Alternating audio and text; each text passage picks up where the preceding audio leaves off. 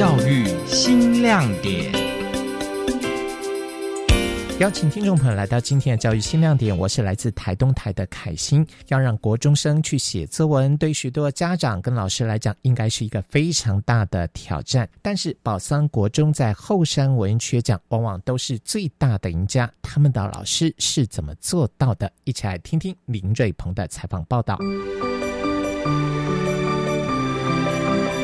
台东县宝桑国中深耕阅读跟文学写作，并且鼓励学生参加征文比赛。二零二一年后山文学奖成绩出炉，宝桑国中包办了散文类国中组全数的奖项。也在新诗类八个奖项当中囊括了七项，总计有十五个奖项，蝉联后山文学奖最大的赢家。那因为我们学校就经营这个 文学奖写作，其实已经有蛮多年的。那我觉得他们主要就是能够、呃、比较容易得到青睐的原因，大概是因为他们写的东西大概都跟台东在地是比较有一些的关系。那我们其实是从我们学我们学校有个在地课程叫。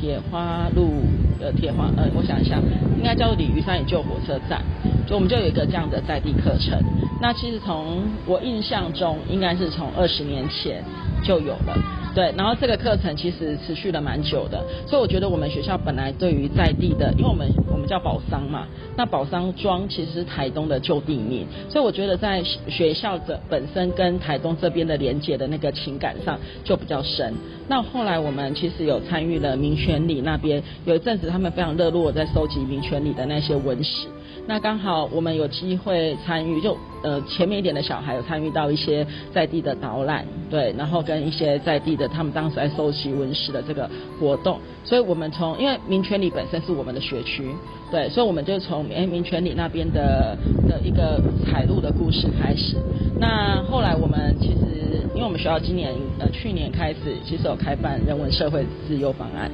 它是自优教育。对，但是这件事情，呃，看起来好像是少数孩子的事，但它开启了另外一个我们想要为台东做记录的一个一个过程。所以其实我我的今天得奖高中生，他们上个礼拜才去台北提案，他们想去做一些在地的访谈跟记录。那我们在采访民权里的时候有一个经验，就是说，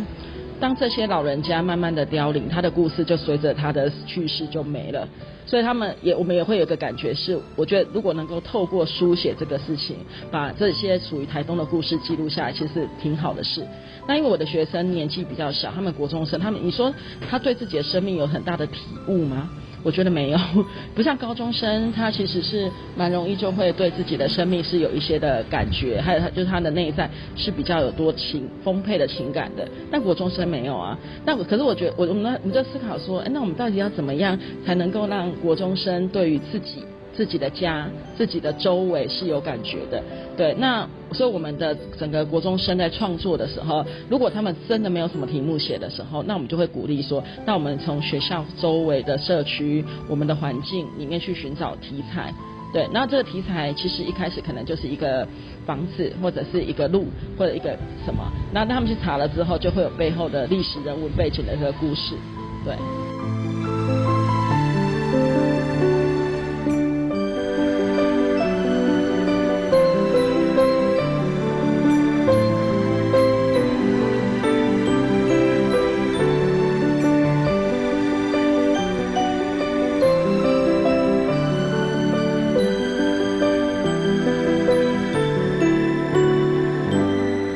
宝桑国中配合每年度的后山文学奖推广文学写作，历年来战绩赫赫，在今年也包办了国中组十五个奖项，蝉联最大的赢家。其中林宝杰同学书写人生的转捩点，是以作品《回与回》获得了散文类的首奖。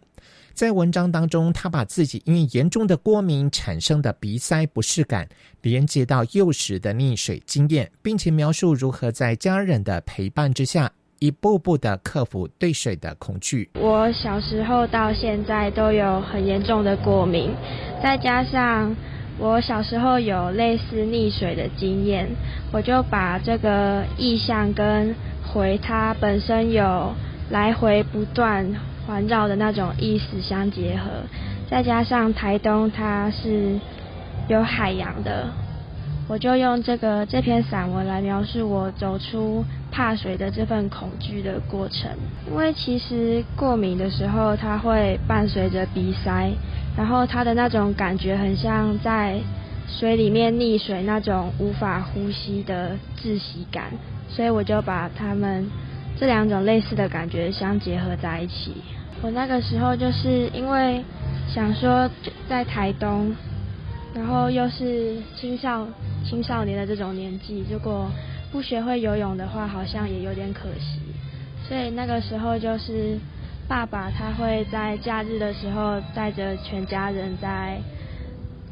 呃台十一线兜风，然后就借着这样子欣赏海的过程，让我跟他距离逐渐拉近，也克服我心中的恐惧。林宝杰他说：“今年是他第三度投稿后山文学奖，也是他首次获奖。他非常感谢评审老师的青睐，也感谢在文学的这一条路上有老师跟志同道合的伙伴一路相随。他说，才能够成就今天热爱文学创作的我。”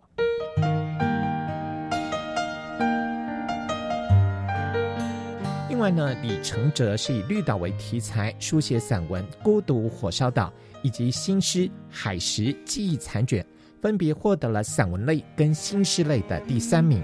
他说：“绿岛是父亲的故乡，但是自己却没有太多的印象。为了这一次的投稿，他特地的查找当地的文史资料，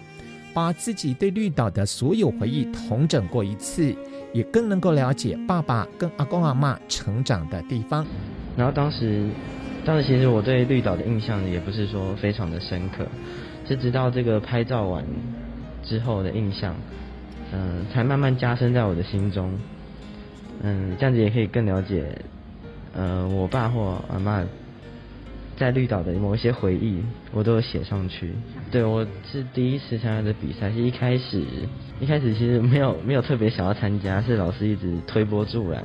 我才 我才参加这个。一开始其实也没有抱持着一定要得奖的心态，就是写写看看会不会进这个得奖。然后没想到就是散文和新诗都进第三名。呃，李承哲的作品，他当然他的作品都是呃写的是书写是绿岛，但当时我们在指导他就是。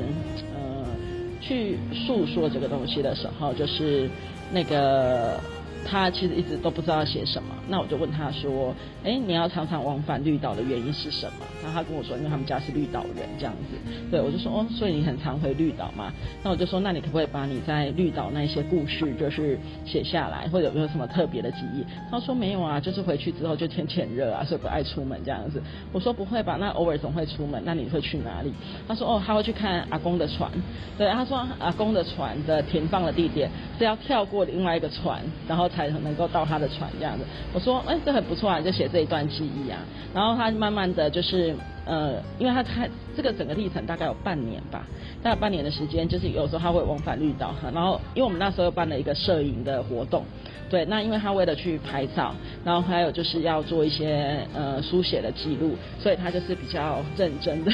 去看这个地方，就绿岛这个地方。那当然从景色的书写，慢慢的会带到一点点，像他的新诗的，其实跟他们当地的一个故事有关。那个地方其实以前，如果我没有记错，好像是日治时期吧，它是一个刑场。所以小时候的阿妈都跟他说，你可以去很多地方玩，但你就不能够去这个地方玩。但其实小朋友就是觉得，哦，这个地方很恐怖、很阴，但也不知道为什么不能来玩。对，那当然后来他就是比较比较清楚知道说，哦，原来这个地方可能在过去是个刑场，然后大家就觉得这个不吉利的地方，然后所以就是呃，就是那个那个不能来。指导老师杨慧茹表示，该校进入学校本位课程，深化学生对土地的连结。并且导引学生记录在地的故事，在学校、在社区当中寻找创作的题材，了解在地的文史，更能够连接自身的情感跟经验，尝试书写在地，